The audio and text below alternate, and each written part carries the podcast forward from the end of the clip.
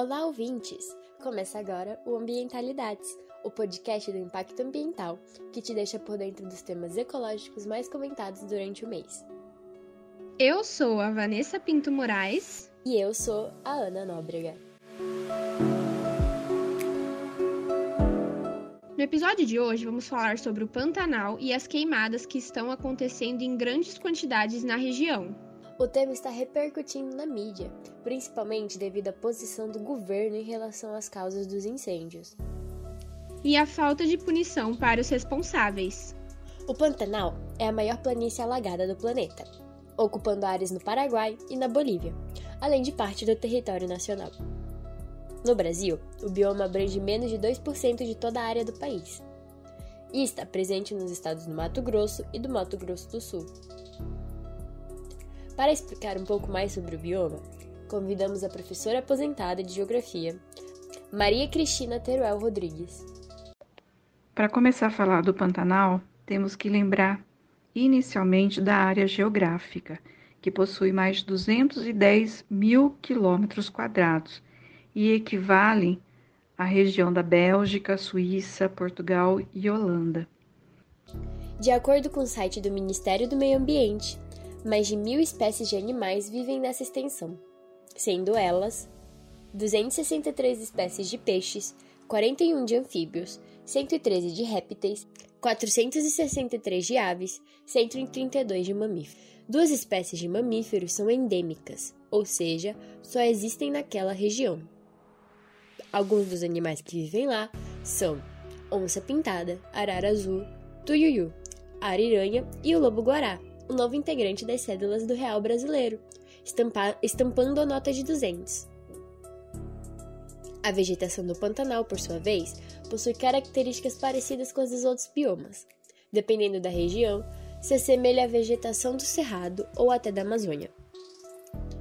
Os alagamentos na área acontecem por causa do clima, que é tropical, com verões chuvosos e invernos secos dos fenômenos, nós temos aí o mais marcante, é o ciclo das águas, que todo ano repete o ciclo das inundações e proporciona a renovação da fauna e da flora. Esse ciclo, ele possibilita o equilíbrio ecológico, que vai fazer com que as águas subam e desçam. Então, na verdade, é subir e baixar das águas, que começa normalmente em novembro e que termina é, no mês de maio, aproximadamente. Portanto, as planícies ficam inundadas com as cheias dos rios da bacia do Rio Paraguai.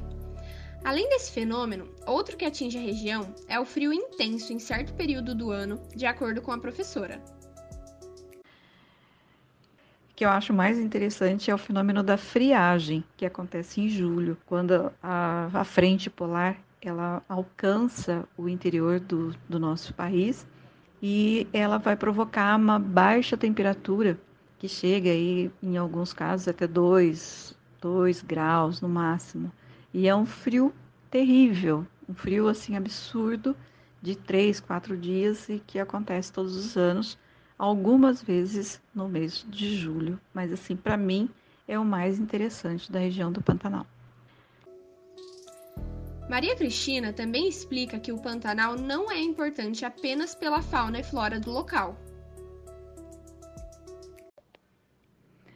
Além da beleza natural, é importante sempre destacar que o Pantanal é importante para preservação do suprimento de água da região e para a estabilização do clima, não só da região, mas de todo o país e pegando outros países ainda. Além disso, é um importante centro turístico e área de produção agrícola, principalmente da pecuária. Ele é tão importante que foi considerado também como patrimônio nacional pela Constituição de 1988. No ano 2000, a Unesco também declarou o bioma como Patrimônio Natural Mundial e Reserva da Biosfera. O único problema é que toda essa importância não foi suficiente para mostrar o quão bem protegido o Pantanal precisa ser. Apenas em 2020, foi queimada uma área da região maior que em toda a década anterior. A queimada é uma das técnicas mais antigas da humanidade usada na agricultura pelo mundo todo. Suas principais finalidades são limpar áreas de cultivo, renovar pastagem ou facilitar a colheita de cana-de-açúcar. No Brasil, esse procedimento não é totalmente proibido. Afinal, existem três exceções que permitem o uso do fogo para suprimir a vegetação. Porém, a lei impõe que ele seja rigorosamente controlado e siga regras específicas. As exceções são em locais ou regiões que justifiquem o emprego do fogo em práticas agropastoris ou florestais, desde que com autorização do órgão ambiental. O emprego da queima controlada. O emprego da queima controlada em unidades de conservação para conservar a vegetação nativa. Quando as características dela se associarem evolutivamente à ocorrência de fogo e atividade de pesquisa científica. No entanto, a maioria das queimadas que ocorrem no Brasil são ilegais e possuem mais chances de saírem do controle e se tornarem incêndios. Elas se dividem em dois tipos: as acidentais e as propositais. A queimada acidental normalmente é derivada de balões, fuligens incandescentes de escapamentos de caminhões e ônibus e bitucas de cigarro. Já as propositais são ligadas ao interesse agropecuário e são causadas por renovação de pasto, limpeza de terrenos desmatados ou a destruição efetiva. Esses desastres geram consequências não só para florestas e os animais, como para o ser humano e todo o planeta. E quais são esses resultados catastróficos? Bom, alguns exemplos de saldo negativo das queimadas é a redução da biodiversidade, a alteração dos ecossistemas e a cadeias alimentares, já que os animais precisam fugir do habitat. A poluição aumenta devido à perda das árvores para o fogo, problemas e doenças respiratórias, redução de microorganismos no solo, além da aceleração do aquecimento global e efeito estufa. Todas essas questões são apenas alguns dos efeitos no meio ambiente. Os resultados desses desastres são muito mais complexos e abrangem mais áreas do que se imagina. No dia 21 de julho de 2020, começou no Pantanal o maior incêndio da história da região.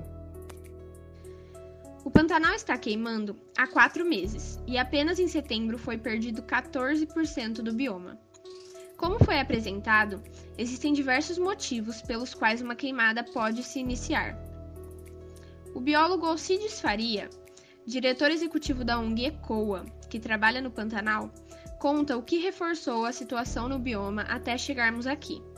Como causas principais para os grandes incêndios que aconteceram no Pantanal, nós apontamos o seguinte: é, em primeiro lugar, quero dizer que nós há muitos anos fazemos campanha contra as queimadas. E agora, por outro lado, sendo conhecedores da situação, jamais imaginamos que chegaríamos ao que nós chegamos hoje, ao quadro devastador de 4 milhões de hectares incendiados, queimados. Né? Mas, em primeiro lugar, eh, nós temos a questão da impunidade para os desmatadores e incendiários. Você se busca sempre não há punição. Agora existem ações da, da Polícia Federal e também uma já decisão judicial punindo desmatadores com a impossibilidade de manejar suas, suas áreas. A segunda questão que nós apontamos como causa é a questão climática. Nós vivemos uma emergência climática nessa parte da América do Sul, na parte sul da América do Sul, que tem reflexos em outras regiões. Falta água em outras regiões. Então nós temos um clima extremamente seco. E aqui na região do Pantanal, da bacia do Alto Paraguai, que é onde está o Pantanal, nós temos concretamente falta de chuva e falta de água. Né? A terceira causa que nós apontamos é a situação de que essa falta de essa situação climática de pouca chuva em 2009 faz com que part... é, tenhamos pouca, poucas águas no rio. O Pantanal é uma grande planície. Toda a água que vem da parte da, parte mais alta chega nessa planície, chega nos rios da planície e os rios vazam e cobrem uma extensa região da planície. Agora, como os rios receberam poucas águas, eles não se estenderam pela planície, aí você tem mais áreas para queimar. Aí se tem condições dos fazendeiros poderem avançar mais com seu gado e suas queimadas, porque os fazendeiros queimam para que possa ter mais gado, é, para que o gado possa ocupar mais regiões do Pantanal. Bom, aí vem a questão, algumas questões que são o desinteresse no real combate ao que às queimadas, aos incêndios no Pantanal. Sabendo desde 2019 de que o quadro seria gravíssimo no Pantanal, não se estruturou um plano, um plano de combate aos incêndios. E na verdade, se passou todo o tempo, até hoje, inclusive, não existe, não foi construído, mesmo dos momentos mais graves, não se tinha um plano. O que, o que se tinha era a ação efetiva do Preve Fogo IBAMA, né? mas é, com toda a sua experiência, e mas, por outro lado, com poucos recursos. Precisaria de muito mais recursos, muito mais equipamentos para fazer o seu trabalho. E junto vem a, a inexistência do plano, vem uma descoordenação geral, então. Né? É, uma, é quase que junto. Uma outra causa é a descoordenação geral com relação às forças que poderiam operar, elas não atuaram concretamente, deveria se operar junto com municípios, forças armadas, eh, bombeiros, a, a, as brigadas do povo prévio fogo IBAMA, as brigadas voluntárias comunitárias, que são extremamente importantes. Né?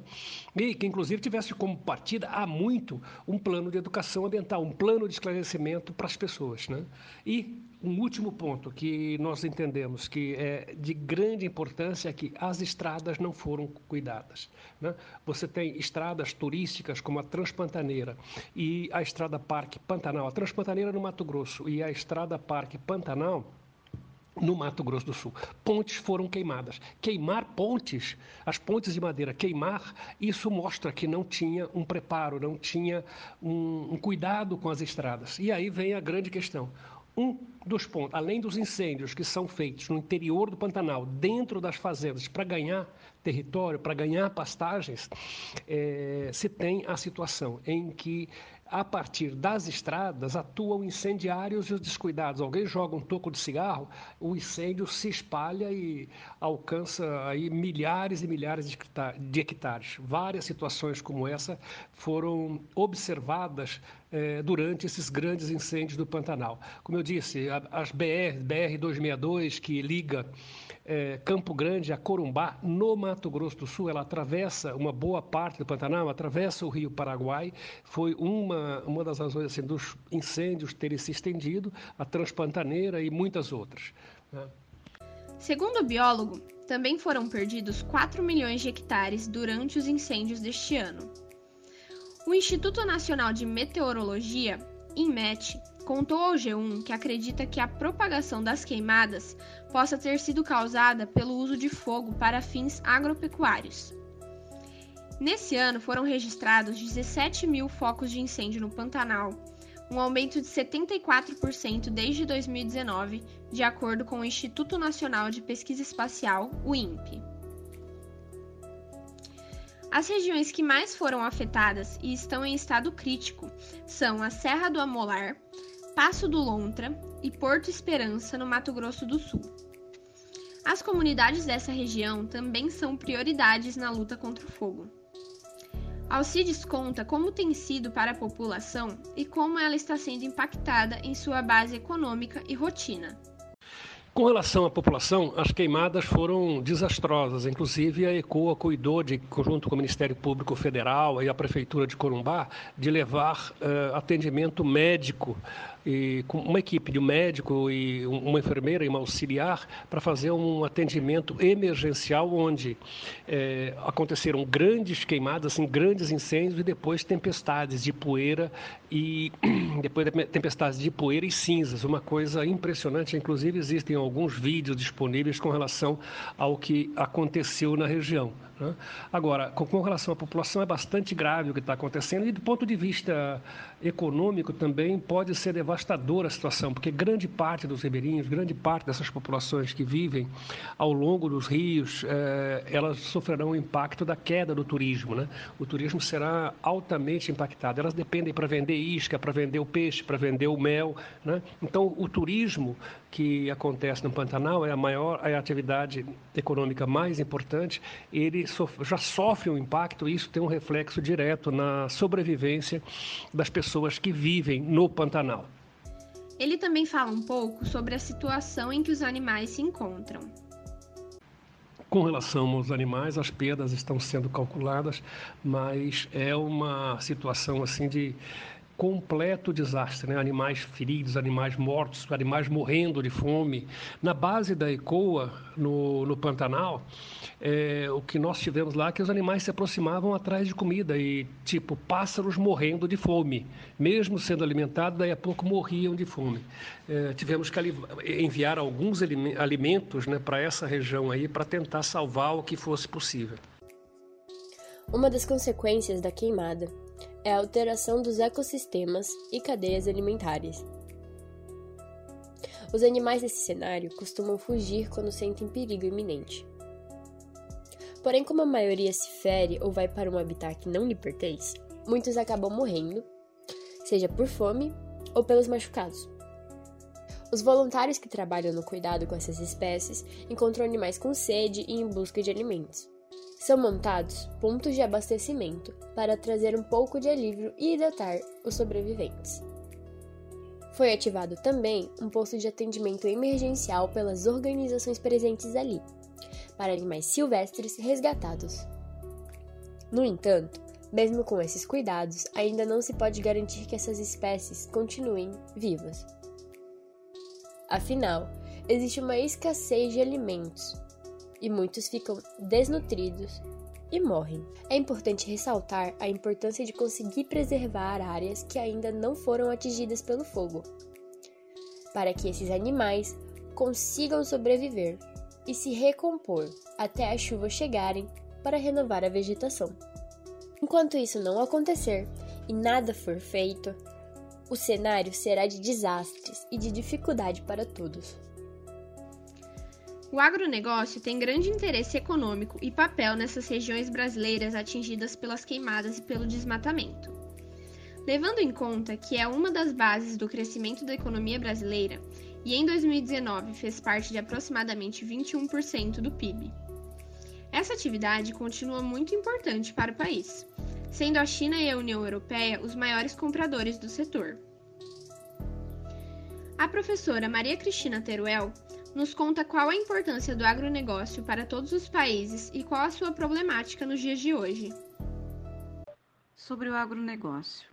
Primeiramente, é importante destacar que ele é imprescindível para o país. Tá? Então, o que é o agronegócio? É um sistema produtivo e econômico que é responsável pela integração e funcionamento dos setores ligados aos produtos e subprodutos das atividades agrícolas e pecuárias. É importante que haja o desenvolvimento do agronegócio né, em todas as partes do mundo, porém, é necessário observar como é que essas atividades estão, estão se desenvolvendo pois o que vemos hoje no Pantanal é que não há a participação das comunidades que habitam a região e vão promover o desenvolvimento somente dos grandes empresários. Não vão promover o desenvolvimento das comunidades, elas precisam participar. Tá? Então, na verdade, elas estão destruindo o meio ambiente e o empobrecimento da população local tá? E ao mesmo tempo, o enriquecimento dos grandes empresários e a destruição do meio. O setor tem se aproveitado em excesso do meio ambiente, queimando áreas para pasto sem pensar nos resultados e proporções. E quem acaba ganhando com isso não são os pequenos agricultores que moram nas regiões do Pantanal, mas sim os grandes fazendeiros. Faria menciona como a agricultura e a agropecuária têm impacto negativo no Pantanal. Quanto ao agro, chamado agronegócio, ele está tanto dentro do Pantanal como no seu entorno. Como sabem, o Pantanal ele é parte da bacia do Alto Paraguai. Ele é uma depressão dentro da bacia do Alto Paraguai.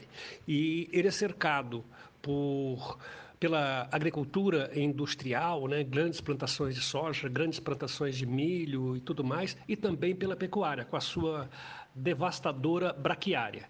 E o, a utilização de veneno, o mau uso do solo, faz com que o Pantanal seja tremendamente preocupado, é, é, impactado com isso. Né? Já se detectou veneno dentro do Pantanal, veneno que vem da agricultura.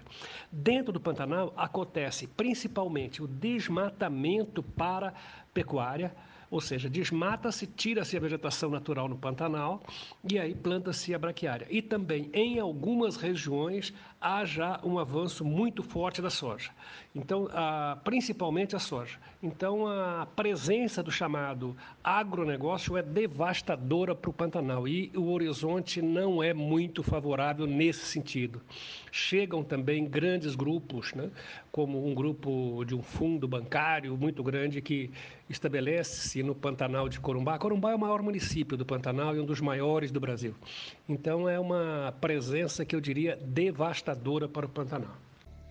De acordo com Maria Cristina, é preciso frisar que a política econômica atual é pró-agronegócio, de forma primitiva. Ou seja, existe no governo uma tentativa de consolidar a grilagem e facilitar a impunidade dos incêndios. São décadas de fogo e desmatamento baseado na ideia de anistia, além das diversas medidas de flexibilização da regularização e falta de fiscalização. A bancada ruralista toma a frente tentando facilitar a destruição desses biomas.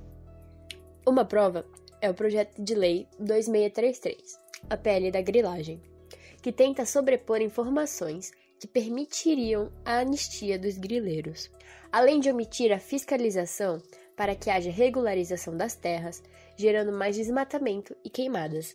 Segundo o Conselho Indigenista Missionário, o CIMI, cinco dos nove focos iniciais de fogo no Pantanal foram iniciados em fazendas inscritas no Cadastro Ambiental Rural, o CAR. Fazenda essas que são responsáveis pela comercialização de gado para diversos conglomerados. Muitas instituições como a CIMI se posicionam expondo a impunidade e a facilitação da grilagem geradas nessas situações. É, o governo baseia-se naquilo que há de mais retrógrado, atrasado no, no país, que é o chamado ruralismo, ideologicamente o ruralismo, é, que é a defesa feudal de territórios de uma maneira grotesca, de uma maneira boçal. Então, a, a, aquilo que faz é, o governo de apoiar-se nesses setores tem consequências como a, o avanço do desmatamento, tem como consequência esse desastre de 4 milhões de hectares queimados no Pantanal e com todas as suas consequências ambientais, econômicas e sociais, né? é, é são desastrosas as políticas governamentais né, é, para a área ambiental, ou a inexistência dela e, e, na verdade, apoiando políticas de devastação, políticas de destruição. Né. Ninguém foi punido esse ano no Brasil, assim, ninguém, nenhuma multa foi, foi cobrada. No Pantanal se desmata cerca de 70, 80 hectares por dia ilegalmente, e isso não é fiscalizado. E nós, da sociedade civil, nós, organizações eh, não governamentais, sob ataque né, e atuando em várias frentes para que eh, para se alcançar um mínimo, né, fazendo um, eh, trabalho de articulação, fazendo defesa de cada um dos territórios, mas nunca, nunca né, vivemos uma situação de tanta dificuldade como essa. Isso precisa ser revertido. O, o, o Brasil precisa disso, principalmente tendo em conta né, que as mudanças climáticas, os eventos climáticos extremos estão cada dia mais próximos de nós, acontecendo assim na nossa casa. E aí precisamos encontrar os caminhos para solucionar isso. Precisamos de grandes alianças, precisamos de um esforço político tremendo para derrotar o antiambientalismo, o anti-Brasil, na verdade. O desmonte de órgãos ambientais, a falta de recursos para quem trabalha com a proteção desses biomas, uma lacuna do governo em se posicionar sobre as queimadas, tanto no Pantanal como em outras regiões, sem fiscalização e sem punição de criminosos. Além de todas as medidas parlamentares para facilitar a destruição da fauna e da flora brasileira, tudo isso nos ajuda a entender por que os incêndios no Pantanal se arrastam até hoje.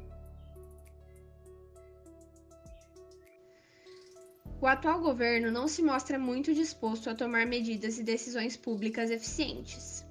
Apesar das diversas pressões internacionais que vêm sendo feitas tanto pela União Europeia quanto pelos Estados Unidos, o próprio ministro do Meio Ambiente, Ricardo Salles, é um ruralista que a cada dia se mostra mais antiambientalista, além de ter se pronunciado em uma reunião ministerial dizendo que o período da pandemia deveria ser usado para passar a boiada.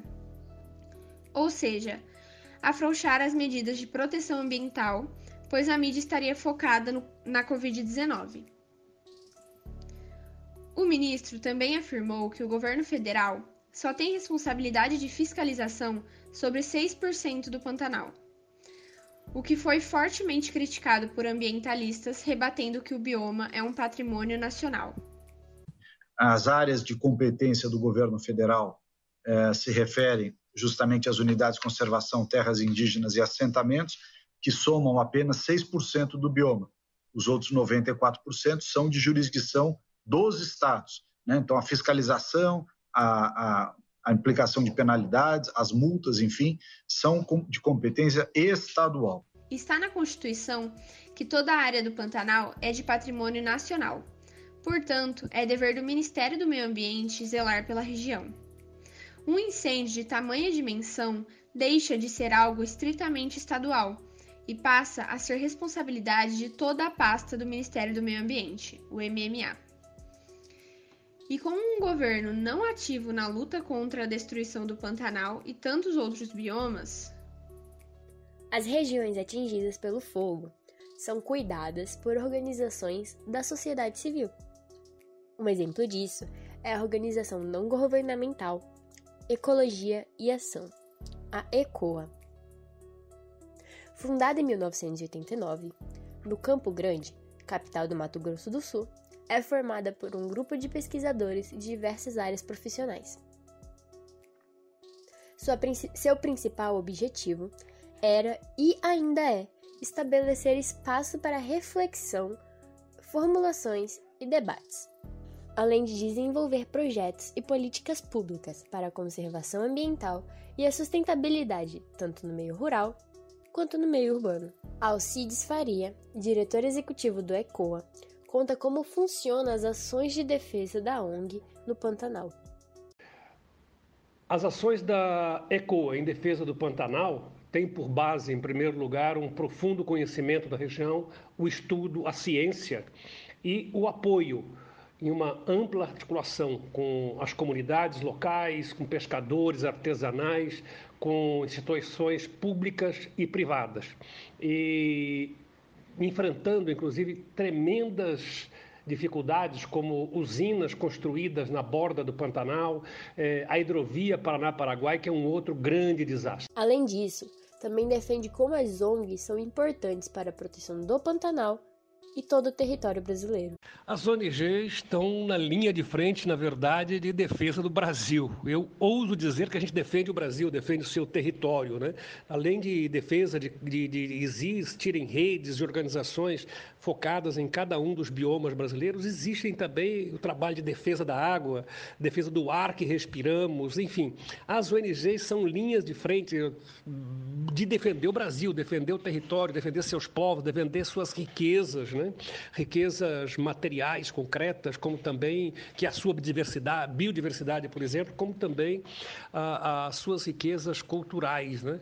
lutando para manter essas bases e podermos construir um futuro para o Brasil. Essa é a, a, a, pegada que nós temos. No Pantanal, especificamente, nós trabalhamos na defesa da vida, junto com as comunidades tradicionais, com os grupos indígenas, enfim, com os ribeirinhos, com as famílias isoladas. Fazemos, assim, é, diária e diuturnamente esse trabalho. E agora, e agora o grande investimento que nós temos que fazer para o Pantanal é o trabalho de recuperação recuperação de áreas e também de apoio às comunidades e às famílias, né? e é, mais temos que também trabalhar na prevenção para o ano que vem. Se tivermos poucas chuvas, se as chuvas forem insuficientes, poderemos também, poderemos no ano que vem voltar a uma situação como essa agora, desastrosa, de grandes queimadas. Pesquisadores acreditam que, devido à preocupação com a crise ambiental no mundo todo, segundo o IBGE, o número de ONGs e fundações em todo o país chegou a 338 mil sendo o Sudeste a região que concentra a maior porcentagem, de 42,4% dessas entidades, e o Norte, a menor, de 4,8%.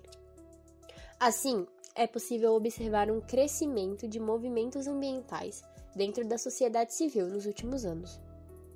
Algumas dessas organizações focadas no Pantanal são o Instituto Acaia, o Instituto Arara Azul, SOS Pantanal e o Instituto Homem Pantaneiro. Um dos exemplos do trabalho da ECOA é a Rede de Mulheres Produtoras do Cerrado e Pantanal, a Serra Pan. Criada em 2015, é composta por oito grupos de mulheres de comunidades tradicionais e populações locais do Cerrado e do Pantanal. A Serra Pan é uma rede que nós cuidamos com muito carinho. A ECOA faz a secretaria dessa rede né? e trabalha com mulheres que. E talvez nós tenhamos sido levados a essa situação por uma característica única dessa região da Bacia do Alto Paraguai e do Pantanal, em que as mulheres assumem a liderança. No, na defesa da família, na articulação política, são as primeiras que estão na linha de frente, eh, no geral, da defesa dos interesses das suas famílias, das suas comunidades. É impressionante, é uma característica das mulheres pantaneiras, eh, nos parece, né, que eh, deveria até ser mais estudada e mais analisada. É. A cada comunidade que você chega ao longo dos rios, chega no Rio Paraguai, você encontrará uma mulher na liderança. Né? E elas também passaram a, a cuidar melhor do extrativismo, tentar entrar, ser, eh, tentar entrar no mercado com seus produtos.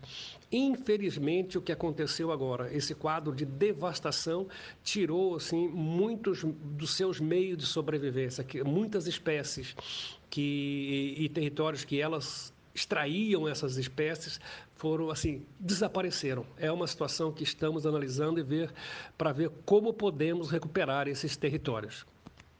Essas mulheres ficam em desvantagem devido às queimadas, o que gera desequilíbrio ambiental, econômico e social. Em 2020, com a pandemia, muita coisa mudou, assim como a rotina dessas instituições. Faria descreve como tem sido para a ECOA durante esse período. É, com o surgimento da pandemia, o trabalho da ECOA foi de imediato de tentar proteger as populações, tendo em conta que o turismo acontecia. E como é um turismo de classe média média, classe média alta, e poderia ter trazido já o vírus para algumas é, comunidades. Felizmente, isso não se deu, mas o que nós cuidamos, em primeiro lugar, foi de fazer circular as informações sobre a pandemia por todos os meios que nós tínhamos. Né? Nós temos, nós operamos com a rede Pantanal, a rede, uma outra rede, uma rede chamada, uma rede Clima, que é bastante ampla, e também a rede de mulheres produtoras do Cerrado e Pantanal.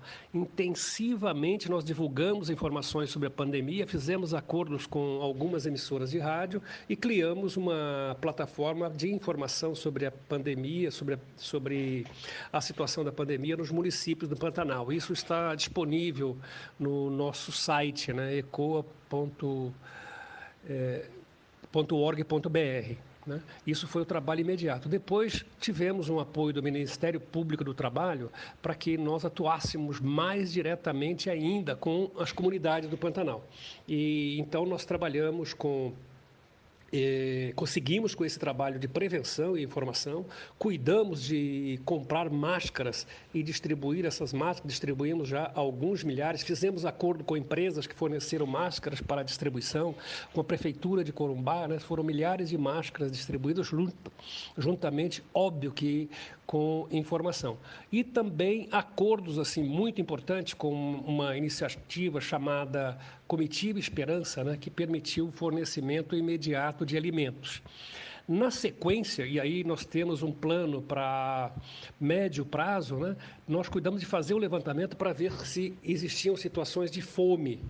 É, encontramos e aí partimos para passamos a distribuir alimentos para essas famílias, para esses grupos que eh, estavam mais necessitados. E isso é o que nós pretendemos fazer, continuar fazendo nos próximos meses, pois essa ajuda governamental de 600, depois 300 reais, ela termina. E com as dificuldades econômicas, com a tragédia que se abateu sobre o Pantanal, a, a, os rios muito baixos, pouco peixe, nós temos uh, o temor de que a, a, a fome se espalhe. Então, nós cuidaremos de, onde possível, fornecermos aí cestas básicas, fornecermos alimento com os recursos que nós conseguimos, é, nós conseguimos é, é, com instituições, como eu disse, o, como o Ministério Público Federal. Além dessas instituições, o Pantanal também conta com a ajuda do Instituto Brasileiro do Meio Ambiente e dos Recursos Naturais Renováveis, o IBAMA e de voluntários. No entanto, devido à falta de recursos para o IBAMA, é muito complicado manter a força-tarefa. Assim fica a pergunta: como a sociedade civil pode ajudar no resgate da fauna e flora? É possível ajudar compartilhando informações sérias, combatendo a disseminação de fake news, doando para as instituições em combate, cobrando autoridades, fiscalizando para garantir que o poder público esteja a favor da natureza, por meio de sites de prestação de contas do governo, participando de iniciativas de proteção ambiental e exigindo medidas de combate às mudanças climáticas. Todos podemos fazer nossa parte na conservação de áreas como o Pantanal. Mas é preciso ter em mente que uma cobrança governamental é necessária. O poder público precisa ser formado por pessoas que protegem o patrimônio natural do Brasil. Sem medidas públicas eficientes, continuaremos em uma guerra sem fim contra a destruição do meio ambiente por meio do agronegócio. Vamos agora para o Giro Ambientalidades, com as nossas produtoras Letícia Alves e Rafaela Timóteo.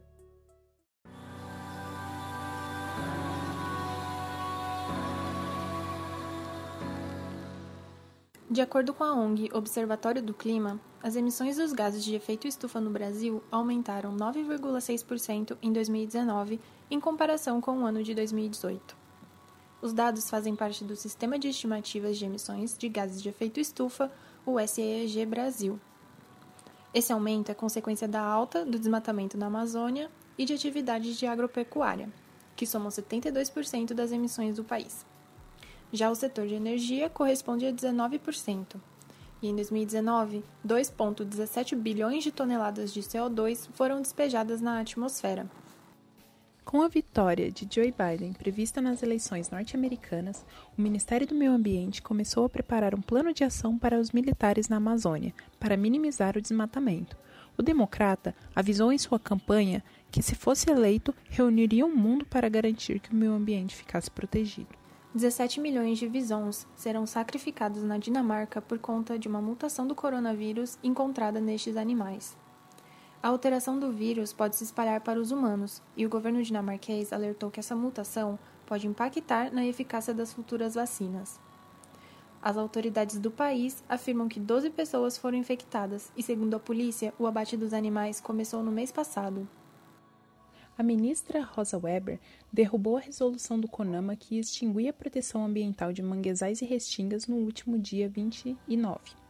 A suspensão vale até a análise do STF das ações relacionadas ao tema apresentadas à Corte. É, presidido pelo ministro do Meio Ambiente Ricardo Salles, essa suspensão ocorreu em setembro e provocou críticas e gerou ações contra e a favor na justiça. O Giro Ambientalidades fica por aqui. Eu sou Rafaela Timóteo e eu sou a Letícia Alves.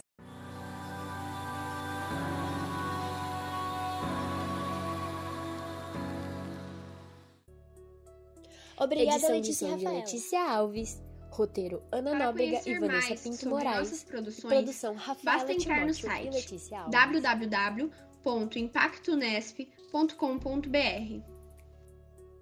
Agradecemos a participação de Maria Cristina Teruel Rodrigues e de Alcides Faria. Esse programa teve áudios da TV Senado, edição de som de Letícia Alves, roteiro Ana Nóbrega e Vanessa Pinto Moraes e produção Rafaela Timóteo e Letícia Alves. Acompanhem o nosso site e o Instagram, ImpactoNesp, para mais informações sobre sustentabilidade e meio ambiente. Eu sou a Vanessa Pinto Moraes. E eu sou a Ana Nóbrega. Até, Até a, próxima. próxima.